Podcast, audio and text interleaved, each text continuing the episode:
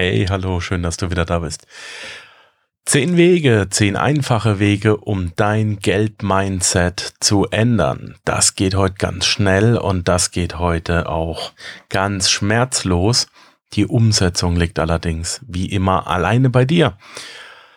Punkt Nummer eins der zehn Wege, wie du dein Geld-Mindset ändern kannst, ist, vergiss einfach alles, was du als Kind gelernt hast. Also nicht, wie man sich die Schuhe bindet, das ist klar.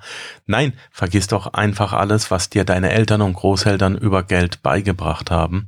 Denn die haben es von Leuten, die selbst nicht damit umgehen können. Zum Beispiel Banker und Versicherungsmenschen.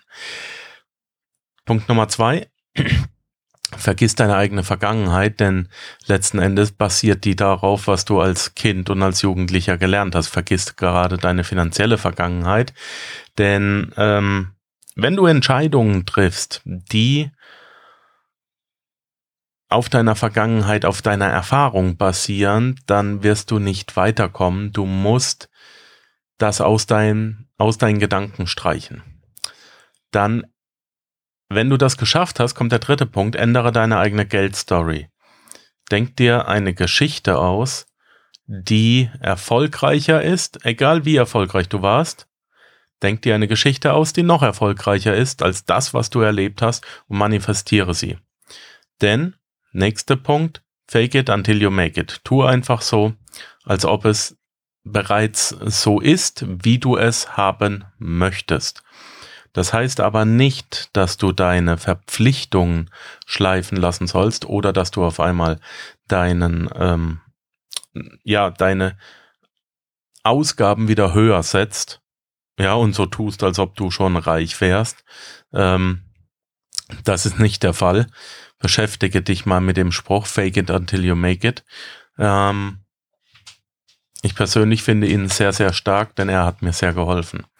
Dann Setz dich bitte hin, das nächste Wochenende ist ideal dafür und kreiere dein eigenes Vision Board.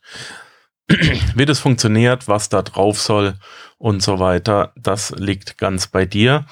Ich habe einen äh, kleinen Erfolgsplaner designt, den man auf der Webseite kaufen kann. Da ist vorne auch ja, ich sag mal so acht oder zehn Seiten ein Vision Board drin. Natürlich nicht visuell, was, was kann man in einem Buch schon machen, aber da kannst du, könntest du schon mal anfangen, das Vision Board ausfüllen und dann groß ähm, auf einer Tapete oder ähnliches hinmalen, äh, Bilder ausschneiden. Äh, es hat wieder ein bisschen was mit Basteln zu tun, aber ein Vision Board hilft dir. Äh, generiere, äh, kreiere dein eigenes Vision Board, geh auf YouTube, schau dir es einfach mal an, was da alles drauf sollte. Dann der nächste Punkt, übe dich in Dankbarkeit. Ähm, den lasse ich so stehen. Der ist wichtig. Jedes Mal, wenn ich arrogant werde und jedes Mal, wenn ich überheblich werde, kriege ich finanziell eine auf die Schnauze. Das ist einfach so. Wenn ich mich in Dankbarkeit übe, fließt das Geld wieder stärker. Und zwar deutlich stärker. Es ist so. Das hat so bei mir so eine, so ein Wellenzeitraum von vier bis sieben Monaten. Wenn ich dann wieder, hoho, ich bin der Größte denke, weil ich mal wieder fünfstellig oder so verdient habe, dann ähm, kann das auch wieder in ein Tal gehen und diese Arroganz holt mich auf den Boden der Tatsachen zurück. Deswegen übe dich in Dankbarkeit und zwar dauerhaft. Back kleinere Brötchen. Ähm, der nächste Punkt wird den wenigsten gefallen. Äh, wo sind wir? Eins, zwei, drei, vier, fünf, sechs. Siebter Punkt. Überprüf mal bitte, ob es möglich ist, dass du vielleicht einen minimalistischeren Lifestyle leben könntest. Gibt es irgendwelche Luxusartikel, die du eh nicht nutzt, die dich aber regelmäßig Geld kosten? Ähm, kleines Beispiel, das, ich habe es auch ein Jahr lang bezahlt, das berühmte äh, Fitnessstudio äh, wenn wir mal ehrlich sind, also wenn du nicht gerade ein riesen Supersportler bist, ja, der sich für die nächste Bodybuilding-Meisterschaft anmelden äh, möchte, Fahrradfahren, sofern du ein Fahrrad hast, kostet nichts. Joggen gehen, sofern du Turnschuhe hast, kostet nichts und du bestimmst die Geschwindigkeit. Und wenn du dann hingehst und zu Hause dir eine kleine Yogamatte kaufst und dann täglich deine Liegestütze machst, es gibt online kostenlose Programme. Ähm, 100liegestütze.de oder wie das heißt. Ähm, und es gibt auch kostenlose Anleitungen auf YouTube. Wenn du täglich deine Liegestütze machst oder alle zwei Tage äh, oder nach einem Programm, wenn du deine Kniebeugen machst, wenn du Crunches machst, vor 100 Jahren hieß das mal Leibesertüchtigung, äh, dann wirst du relativ schnell relativ fit. Gegen den eigenen Körper gehen ist schon ziemlich heftig. Und wenn du so weit bist, dann kannst du dir auch noch irgendwo eine, ähm, wie heißt das Ding, Klimmzugstange reinhängen oder kaufen. Das bringt dich schon mal richtig weit. Also dein Fahrrad und, da, und dann kannst du dir auch das Fitnessstudio sparen, sind wir doch mal ehrlich. Ähm, wenn du mehr brauchst, auch mal überlegen, ob eine eigene kleine Kraftstation günstiger ist als Fitnessstudio. Aber oh, in Deutschland gibt's ja auch schon die Fitnessstudios ab 10 Euro im Monat. Keine Ahnung. Geh durch deine, geh durch deine Ausgaben, geh durch deinen Lifestyle und überlege, was kostet dich Geld und was kannst du daran ändern, dass dein finanzielles Mindset, dein Geld-Mindset ändert. Punkt Nummer 8. Beginne Geld zu lieben. Die meisten stoßen es ab, die meisten lehnen es ab, unbewusst und unterbewusst.